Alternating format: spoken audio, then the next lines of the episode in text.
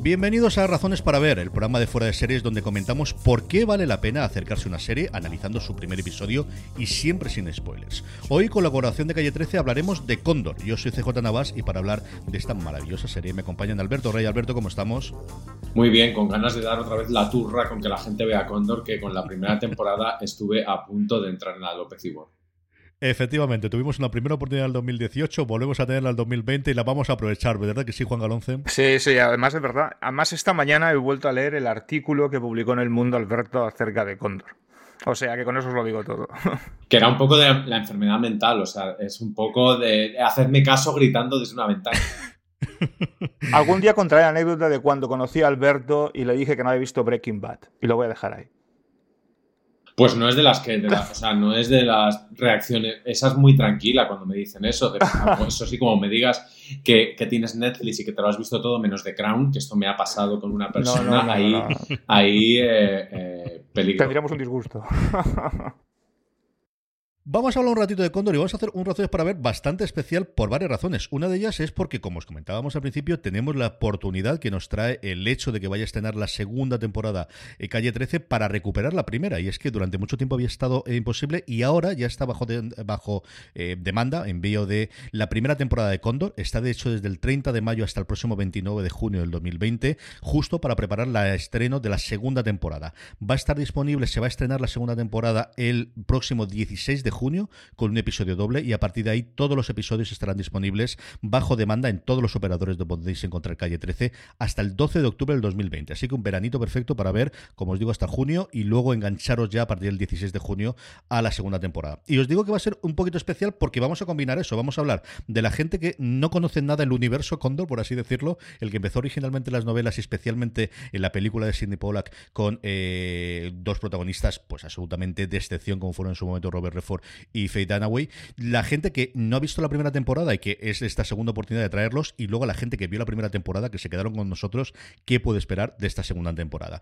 Antes de meternos con la, con la primera y de comentar lo que puedes esperar, Alberto, yo sí quiero preguntarte qué recuerdos tenías tú de la novela, de los seis días del cóndor, que es como se llamaba la novela de James Grady, y de esa adaptación bastante libre que se hizo en los 70, en el 75, que quizás es la, la referencia más conocida previa a esos tres días del cóndor de Redford y Dunaway. Pues con, eh, la película la, revisé hace, hace poco. Es que revisioné, se dice, y revisité, son cosas que, que, odio, odio decir, entonces diremos revisar. reví reví hace, hace poco porque es una de, esas películas que yo veía con mi padre cuando ya me dejaban ver cine para mayores y lo veía con los mayores, pero no acababa de enterarme muy bien. Y la volví a ver hace poco y me pareció una, una película, sobre todo, súper glamurosa, que es algo que mantiene Condor también y que luego, si queréis, lo, lo comentamos, pero me parece importante en esta historia. Eh, la novela la leí, creo que algunos años después, eh, creo que era una novela de playa o de piscina, la recuerdo como una novela veraniega, la disfruté mucho, pero no es el tipo de literatura que yo, que yo suelo leer, así que me quedo con la película y eh, eh, avanzando un poco, la serie me daba toda la pereza del mundo y sin embargo es una de mis series favoritas de este año y espero que lo sea del 2020. Juan, ¿tú qué recuerdas sobre todo de la película si en su momento no leíste la novela?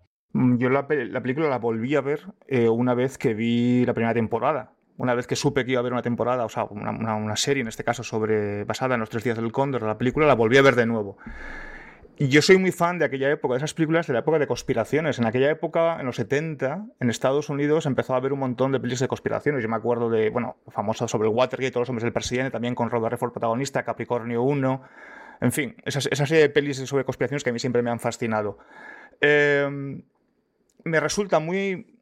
La película me resulta muy actual fijaros lo que os digo, muy actual es el año 74, 75, 76, por ahí me parece recordar que es, muy actual teniendo en cuenta el tipo de conspiración del cual hoy se habla hoy en día.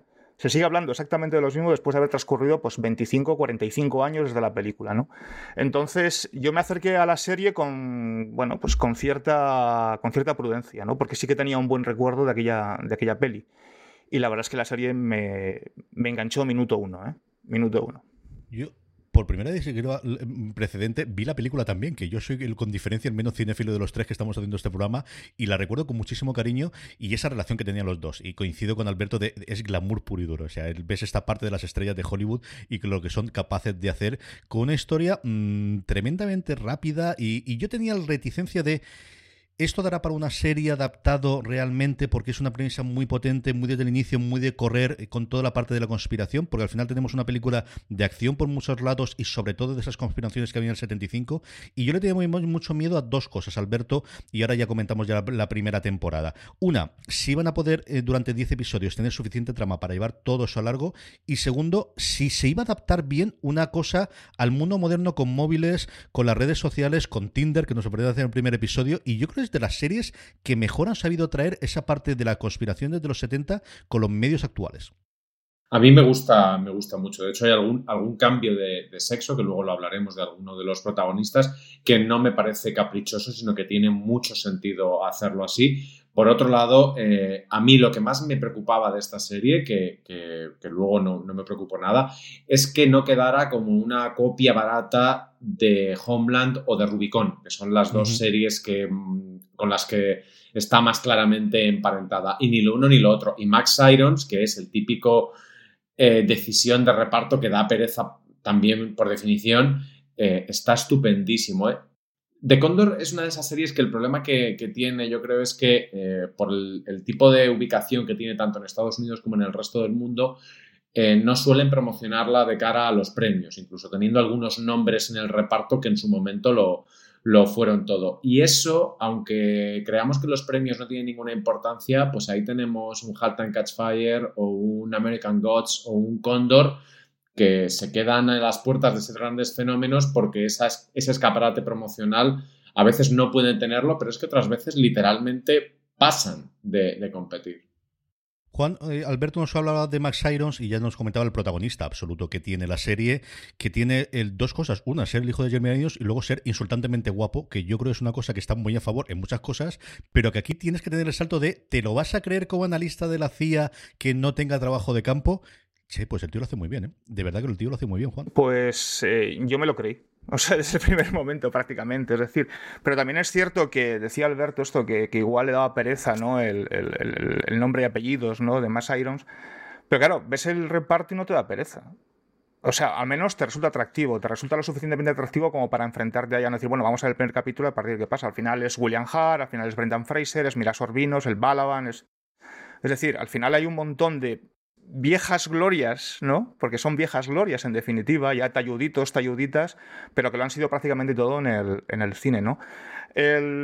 ese cambio de tecnología, o sea, al final, Robert Redford en Nuestros días del Cóndor es un especialista en, me acuerdo, las famosas escenas que tiene con las centralitas, ¿no? Al final aquí es un informático, al final no es más ni menos que el traslado en el tiempo de la tecnología. Yo creo que juegan muy bien con ello. Entonces, eh, por ese lado yo creo que lo resuelven muy bien. Sí, la verdad es que sí.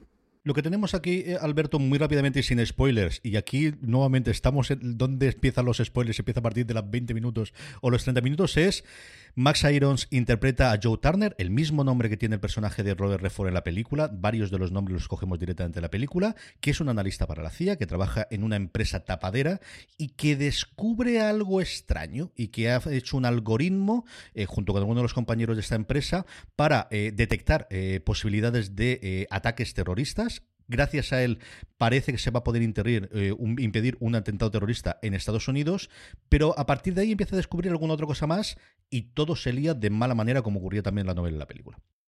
Sí, es una, es una trama clásica de espionaje moderno. O sea, no es el espionaje de James Bond de, de un hombre contra otro hombre apoyados por un ejército, sino que son eh, organizaciones y las organizaciones en sí mismas siempre son oscuras, son opacas y más cuando además de su opacidad depende su, su funcionamiento. En esto, Condor es por un lado una serie tremendamente compleja y por otro lado, y lo deja muy claro en su primer episodio, es fácil de seguir, es muy comprensible y al contrario de lo que pasaba precisamente en Rubicon, donde a veces te perdías en determinadas explicaciones y en, y en, y en determinadas cosas que eran casi filosóficas, eh, Condor quema muchísima trama, que lo que decías tú antes de lo podrán llevar a una serie, pues lo han podido hacer porque la serie quema, quema, quema, quema todo el rato. Y además, en esta parte tenemos, y tú lo comentabas antes, eh, Juan, toda la gente que tenemos alrededor. No solo vamos a ver a los agentes de campo, que al final es lo que podría tener como más atractivo, o el próximo Miles Irons en esa huida hacia adelante que va a tener a partir de lo que descubre, sino todo ese elenco de viejas glorias que, sobre todo, lo que muestran son personas con poder sin ser amenazantes físicamente. Yo creo que la parte más, más impresionante que tiene es especialmente los personajes de Bob Balaban y William Hart de cómo son dos personas que tienen el poder de con una llamada de teléfono poder acabar con la vida de cualquiera. Y cómo puede ser amenazante midiendo, en el caso de Ballabart o William Hart, pesando 40 kilos con la ropa mojada o midiendo un metro y medio, como es el caso de Balaban, tienen dos o tres momentos de enfrentamiento de somos dos personas poderosas que podemos dar cualquier cosa, sencillamente impresionantes en esa primera. Hombre, sobre todo Balaban, ¿no? Que es muy chiquitín, muy poquita cosa, ¿no? Y, y además que representa un. interpreta un personaje eh, con una, única debilidad, ¿no? que es su mujer, ¿no? y, y, súper conservador, súper fanático, eh, y que siempre habla en voz baja, ¿no? y siempre aterroriza mucho más ¿no? un malo en voz, cuando, habla en voz baja, cuando susurra, ¿no? que, un, que un malo cuando grita. ¿no? En el caso de William Hart, yo es que a ver, tengo una, una de mis películas favoritas de todos los tiempos, El beso de la mujer araña. Entonces, y él es uno de los protagonistas de esa película, con lo cual lo, lo llevo siguiendo desde entonces, desde el año ochenta y tantos, ya no recuerdo la época, ¿no? Pero sí es un, es un tipo que a mí me, resulta inquietante. O sea, no sé a vosotros, me resulta muy inquietante esa, esa presencia, esa mirada, a pesar de no ser, no, ser un tío grande, excesivamente grande, alto, fuerte, ni muchísimo menos. Y que decir de Brendan Fraser. O sea, que he pasado de sex symbol aventurero en La Momia 1 y La Momia 2 y La Momia 3 a, a, Paleto de Kansas. O sea, más o menos, ¿no? O sea, un tipo medio que nos haya sí, sí me gusta mucho, porque además no, te esperas de, Brendan Fraser, por ejemplo, siguiendo con Brendan Fraser, que, sea un tipo malo. Vaya, ya he soltado un spoiler. Pero bueno, que sea un tipo malo, es decir, o sea, no te lo esperas. Sin todo lo contrario, ¿no? Porque tiene una apariencia bastante bonachona, en definitiva, ¿no? Un excelente padre, familia, etc. Bueno, sí, la verdad es que sí. Por ese lado sí. Y bueno, ya entraremos con Mira Sorbino más tarde.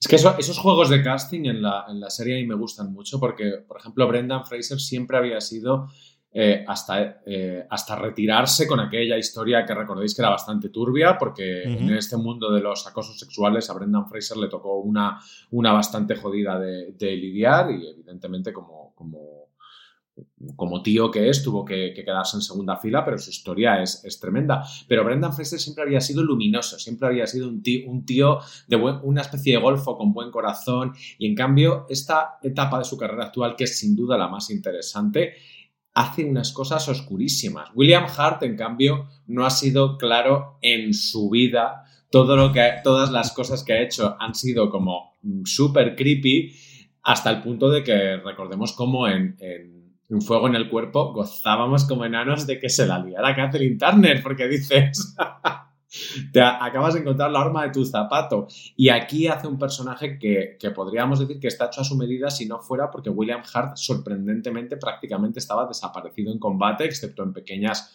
cositas aquí o allí. El, reparto de, de Cóndor es, fantástico. Y de, y de Max Irons, antes tú decías que es guapo, guapísimo, y realmente no es así, pero, esa, pero es lo que consigue que nos creamos la serie. Eh, al final está recuperando un papel que hizo en su momento Robert Redford. Pero la serie es, tan glamurosa, es como Homeland. Tú a veces en Homeland mm. realmente te crees que Claire Dance podría atender eh, trampas sexuales a sus, a sus a, la gente a la que quiere engañar y realmente Claire Dance es una tía normal y corriente y la analizas y ni siquiera es guapa, pero tiene ese, ese aura de misterio, tiene esa esa oscuridad, tiene esa mirada como de persona a la que le han pasado cosas. Y Max Irons, dentro de que es un poco así un niñatillo, eh, está bien. También es verdad que la serie está muy, muy bien dirigida. No llegan a hacerlo de David Simon, de si el actor no te lo da, le coges por la espalda y que hable en contraplano, pero, pero está muy, muy bien dirigida. los nombres de los creadores también deberíamos, deberíamos al menos eh, darles un crédito importante porque son casi novatos en esto de, de hacer series de televisión. Sí, además este tipo de series tan, tan concretas son Todd Katzenberg, Jason Smilovic y Ken Robinson, que vuelven también para la segunda temporada, de la que vamos a hablar ya mismo. Nos queda solamente hablar de las mujeres. Y como sé que Juan quiere hablar de Mira Sorbino, se la voy a dejar para que hable después, Alberto, porque yo quiero hablar contigo, por un lado, de Catherine Cunningham, que hace de Sakatari Hale, que es al final el personaje que hizo en la película, eh, en su momento Faith Dunaway, que es ese encuentro que tienen. Aquí no se encuentran por eh, en el piso, sino por Tinder, que es otra de las licencias otra de las novedades que nos trae Internet eh, y la, bueno, la, época en la que se hace la serie y sobre todo yo creo que ese personaje de Joubert, que la película era interpretado por Max von Sydow y que aquí se le hace el tratamiento que se le hizo a Starbuck en, Star, en Battlestar Galactica o más recientemente a Villanelle en eh, Killing Eve y que hemos pasado a hacer un intérprete que yo no conocía, que me he quedado con ella, que voy a ver cualquier cosa que hacen, que es Lim Lubani. Qué, qué pedazo de personaje y qué pedazo de actriz, Alberto. Sí, sobre todo es que hace muy bien lo que, lo que tiene que hacer. Este es el típico papel que en las películas de, por ejemplo, de, eh, de Luc Besson se lo dan a una supermodelo para que te quedes absolutamente obnubilado y comprendas esa fascinación. Pero, por otro lado, es alguien que tiene que pasar desapercibido cuando, cuando quiera pasar desapercibido, que es lo que en Killing Eve hace una especie de juego inverso diciendo, ¿en serio creéis que esta tía va a ir a una ciudad y nadie se va a dar cuenta de que está Villanelle cargada de bolsas y matando gente. Este, este personaje eh, tiene sentido que lo conviertan en, una mujer por una cosa curiosa y es que si os dais cuenta hay sitios en los que el hecho de que ser mujer la invisibiliza porque nadie se va a fijar en ella y en otros en cambio le da, le da la ventaja de poder, tender ciertas trampas pero, pero es un, tanto el personaje como, como, como la actriz esta chica Lim Lubani son un auténtico, un auténtico hallazgo. Y luego eh, dejamos el camino a Juan para que hable de, Mira Sorbino, otra actriz que lo fue todo y que también es símbolo de las cositas que pasan en Hollywood. Sí, señor, totalmente una de las que oscureció totalmente Weinstein y es conocido todo el peso después de haber ganado Oscar, después de haber ganado Globo de Oro y que quizás es de lo primero en televisión, es alguna cosita más, pero la entrada en, por la puerta grande haciendo otro tipo de papel que le va como anillo al dedo y nuevamente de, cargado de grises, ¿no? Porque aquí, desde luego, blanco y negro hay muy poquita gente y, esta Tony que, interpreta Mira Sorbino tampoco lo es, Juan. Bueno, o sea, yo la primera película que vi, o sea, ya nos tenemos que retraer al Pleistoceno, era de era con Woody Allen, o sea, era Poderosa Afrodita, o sea, que, que fue un bombazo en su momento. Bueno, yo también soy muy fan de Woody Allen y todo lo que haga Woody Allen yo me lo trago, pero que, tuvo una época esplendorosa entre los 90 y los 2000. Luego ha estado mm, como muy desaparecida, haciendo cosas muy pequeñitas. Y a mí me sorprendió cuando, cuando la vi en el casting, bueno, cuando la vi en el reparto, perdón, de, de Cóndor. Y el personaje me gusta mucho. Me gusta mucho porque además, que es una cosa que, que, que me gusta muchísimo de esta serie y es la profundidad de recorrido que tienen todos los secundarios. O sea, los secundarios, que es uno de los motivos por los cuales puedes hacer 10 capítulos de esta trama, naturalmente, es porque tiene una profundidad de recorrido muy importante que en algún momento dado de la serie se convierten durante un tramo en protagonistas, más allá de Mass Irons, ¿no? que es la trama principal, naturalmente, pero todo, eh, que todo gira alrededor de, su vida, naturalmente, todo se convierte en un momento. Y en el caso de Marty, me encanta la relación que tiene, en este caso, el caso del personaje de, Sorbino, con William Hart. ¿no? Esa. esa que hay un momento no sabes si es venganza, no sabes si es fidelidad a la compañía, o sea, es decir, a la CIA en este caso, no sabes hasta qué punto entroncan los motivos personales con los motivos eh, profesionales. Y Mira Sorbino lo hace muy bien. Es que en su momento, bueno, para mí, me sigue pareciendo una gran actriz, ¿no? Pero en su momento fue un bombazo, fue una de las mejores actrices que había en Hollywood a finales de los 90. Por cierto, hablando de directores, o sea, tenemos a Andrew McCarthy. ¿No os acordáis de Andrew McCarthy? Yo soy súper fan, o sea, el momento de, Andrew McCarthy y Patrick Dempsey que eran los dos pringados de aquel cine y se han convertido en el fucker de Anatomía de Grey y posteriores y en uno de los directores más prestigiosos, eh, a mí me parece justicia poética. Yo también te diré que mira Sorbino, Romy y Michelle y luego todo lo demás. Sí, bueno, también hizo Beautiful Girls, de esa época, finales de 90, Beautiful Girls, Romy y Michelle. Yo creo que Afrodita fue en el año noventa y tantos, no me acuerdo, 96, 97, por ahí. Pero bueno, en cualquier caso, fue de las mejores para mí, para mi gusto, ojo, ¿eh? De lo mejor que había en Hollywood a finales de los 90. O sea, me parece una chica con muchísimas posibilidades. Lo que pasa es que luego, bueno, pues pasó por el peaje que todos, que todos conocemos. Y tenemos que recordar que este año está también en la apestosa Hollywood de Ryan Murphy, es verdad, es cierto, donde parece que van a hacer justicia con ella como actriz a través del personaje y no. Vamos a comentar ya la segunda temporada con todos los handicaps de muchas de esta gente sale la segunda temporada. No queremos deciros quién, porque otra cosa, la serie muere gente. O sea, yo lo aviso desde el principio. Muere gente, muere muy rápido, muere mucha. Ya, eso tenerlo bastante claro. Ya ríete de Juego de Tronos y de otras. Yo creo que al final, en muertes per cápita por episodio, posiblemente sea la serie más violenta que yo he visto en bastante, bastante tiempo con No, no, ni que lo hubiera escrito Blasco Ibáñez. es brutal, brutal, brutal, brutal la cantidad. Así que mucha de esta gente tan interesante vuelve en la segunda temporada. Vamos a comentar ahora. Antes de que hablemos de la segunda temporada de Condor, lo que vamos a poner es el tráiler para que podáis escucharlo y a la vuelta hablamos de qué nos ha parecido o qué esperamos de la segunda temporada, qué podemos ser dando de ellas y sobre todo y finalmente a quién recomendamos qué razones para ver tiene estas dos temporadas de Condor. ¿Por qué me estás siguiendo?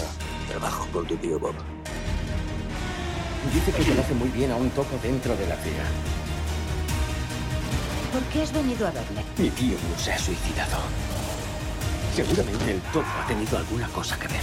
Por eso voy a por él. Bienvenido. Condor, segunda temporada. Estreno en exclusiva dos episodios. 16 de junio en Calle 13. Estamos ya de vuelta. Alberto, porque Juan y yo hemos podido ver el primer episodio, tú que no has podido ver absolutamente nada, ¿qué esperas de la segunda temporada de Condor? Pues mira, no he podido ver el primer episodio porque los tengo unos cuantos que nos han enviado, enviado de prensa y yo la quiero ver en la pantalla grande. Condor está muy bien y, no sé hacer los líos estos que hacéis vosotros de los cables y tal, no los sé hacer. Yo la voy a, voy a esperar a que Calle 13 la ponga porque me gusta mucho cómo está fotografiada, me gusta mucho cómo está dirigida, el ritmazo que tienen los episodios es alucinante. Eh, yo simplemente espero que lo, que lo mantengan. Hay una cosa de estas series que a mí me pone siempre muy de los nervios, que es cuando aprovechan el tema para hacer un, el fin justifica los medios, porque al final esto es de lo que van, de lo que va el espionaje y de lo que va la, la, diplomacia militar, si lo queremos llamar así. Pero esta serie como Homeland cuestiona si eso es no necesario, que desde el principio te dicen que sí, sino bueno. Hay, hay un punto eh, ético en, en lo que pasa en, en Gondor hay, muchas cuestiones morales que en la película no les daba tiempo porque tenía hay que correr, hay que correr, hay que correr, que si no, nos matan. Y aquí sí que es verdad que se para muchas veces a través de los personajes de William Hart y de, y de Mira Sorbino que te están contando un poco de, bueno, este es el precio que hay que pagar por las cosas, tanto por la seguridad nacional como por la seguridad mundial, como por mi casoplón. Esto, esto no sé, la serie nunca nunca lo evade. Yo simplemente espero eso, que, sea digna sucesora de sí misma, de su primera temporada, y que me llene el hueco, y la primera me lo llenó entre temporadas de Homeland. Juan, eh, tú que sí que has podido ver el primer episodio igual que yo, sin spoilers de lo que ocurre en el primero, ¿te ha, te ha satisfecho la llegada y el retorno de los personajes y el principio de esta segunda temporada de Corno? Sigue la estela de la primera temporada. O sea, aquí es decir, esto es una tragedia de Shakespeare, muere, gente. O sea, que la gente no, vamos, esto es marca de la casa. Me... solo he visto el primer capítulo, no me ha dado tiempo a ver, tenía tres, el, del 1 al 3, solo he visto el primer capítulo. La, acción se traslada fuera de Estados Unidos, pero hay un detonante por el cual él tiene que regresar a Estados Unidos. Y no voy a lanzar más porque es que una, una palabra más, una frase más, ya suelto un spoiler y no es plan. Pero sí, sí, sí, me, apetece mucho. Yo creo que por el casting que he visto, que además incorporan a, esta chica que a mí me gusta mucho, Zimmer o Himmer. A, con, a Constance Eso, que no, los nombres y yo. Bueno, la incorporan, todavía no la he visto, pero me apetece mucho. Y sobre todo me apetece mucho ver cómo, eh, cuál es el recorrido de, de Hager, de Christine Hager. ¿Christine se llama? Sí, creo que es Christine Hager. La actriz se llama Christine Hager, el personaje suyo es My Barber. My Barber, que es, la, efectivamente. Me apetece mucho ver ese, recorrido, o sea, cómo, cómo, cómo transita esta, esta, este, esta protagonista que durante la primera, bueno, secundaria, perdón, que durante la primera temporada es muy intermitente hasta que al final toma, toma más relevancia, ¿no? Entonces, y, y, bueno, y además, ya te digo, después de ver la primera, como para no ver la segunda. A mí me ha gustado muchísimo, muchísimo, muchísimo. Lo que pasa es que estoy como Alberto de no quiero verlo de otro porque luego me conozco estas cosas y tengo que estar semanas sin ver episodios nuevos y me fastidia, ya me pasado más de una vez. Eh, creo que la vuelta, pues eso, eh, tenemos toda la idea de qué va a ocurrir para que vuelva y tiene toda la razón y tiene todo el sentido del mundo lo que ocurre en el primer episodio para que él vuelva, para, para que tengamos, porque seguimos siendo protagonistas. Es decir, las cosas que se puede decir él, yo digo yo que él no muere, que al final lo tenemos en la segunda temporada, que eso es fácil porque si no estaría complicado hacer la segunda temporada de Cóndor y es lo único que puedo contar como spoiler al menos inicialmente. Pero por otro em, lado, eh, la serie siempre deja claro o, deja la puerta abierta para que a él se lo puedan cargar. y a mí eso me resultaba. no muere en el primer episodio. Tremendamente estimulante. Que tú, que tú no, no, no, lo tienes claro que él vaya a llegar al, al final. Ahora sí que lo sabemos. Pero, pero ojo con los guionistas, que hay un par de muertes. Es verdad que muere mucha gente en la primera temporada, pero hay un par de muertes que no te las esperas. Y no te las esperas. Concretamente una, que es de las muertes más tristes que yo he visto en una, en una pantalla, porque está muy bien contado por guion y que es un poco casi de, de, melodrama romántico de lo que, lo que pudo ser y, no podrá ser. Eh, que a mí me parece alucinante. Y, además, yo, sí, yo quería también contar una cosa, y es que el, final de la primera temporada es una especie de homenajazo a James Bond y a esos finales de James Bond en los que tiene una especie de microperiodo en el que se cree que es un señor casado y con piso. Pero todos sabemos que en un momento dado le van a llamar al teléfono y van a decir eh, que te pongas el smoking y le digas a tu señora que vas a por tabaco. Pues todo eso y muchísimo más nos ofrece Condor. Si no habéis visto la primera temporada, la tenéis ya disponible bajo demanda en calle 13, allí donde podéis escucharlo. Desde el 30 de mayo está hasta el 29 de junio. Aquellos que la visteis, es un buen momento para volver a verlas y os podéis enganchar todos a ver con nosotros la segunda temporada a partir del próximo 16 de junio. El 16 de junio vuelve la segunda temporada con un episodio doble y a partir de ahí los tendréis todos un episodio cada una de las semanas y lo tendréis bajo demanda en todos los operadores donde se puede ver calle 13 hasta el 12 de octubre de este 2020. Don Alberto Rey, un verdadero placer haber hablado un ratito con, contigo. Un abrazo muy fuerte. A mí no hay nada que me guste más que hablar con vosotros de las series que me gustan. Don Juan Galonce, yo también, yo también. Sabéis que me lo paso muy bien con estos ratitos que sacamos de vez en cuando. Don Juan Galonce, gracias por haber sacado un ratito para hablar de Condor. Gracias a vosotros. Y a todos vosotros, querida audiencia, con este termina este Razones para Ver. Juan comentaba antes el artículo que hizo Alberto para El Mundo. Eh, Marina Sus tuvo la oportunidad de entrevistar a Max Irons y lo tenéis en la web de Fuera de Serie. La entrevista la tenéis también en las notas del programa. Gracias por escucharnos y recordad, tened muchísimo cuidado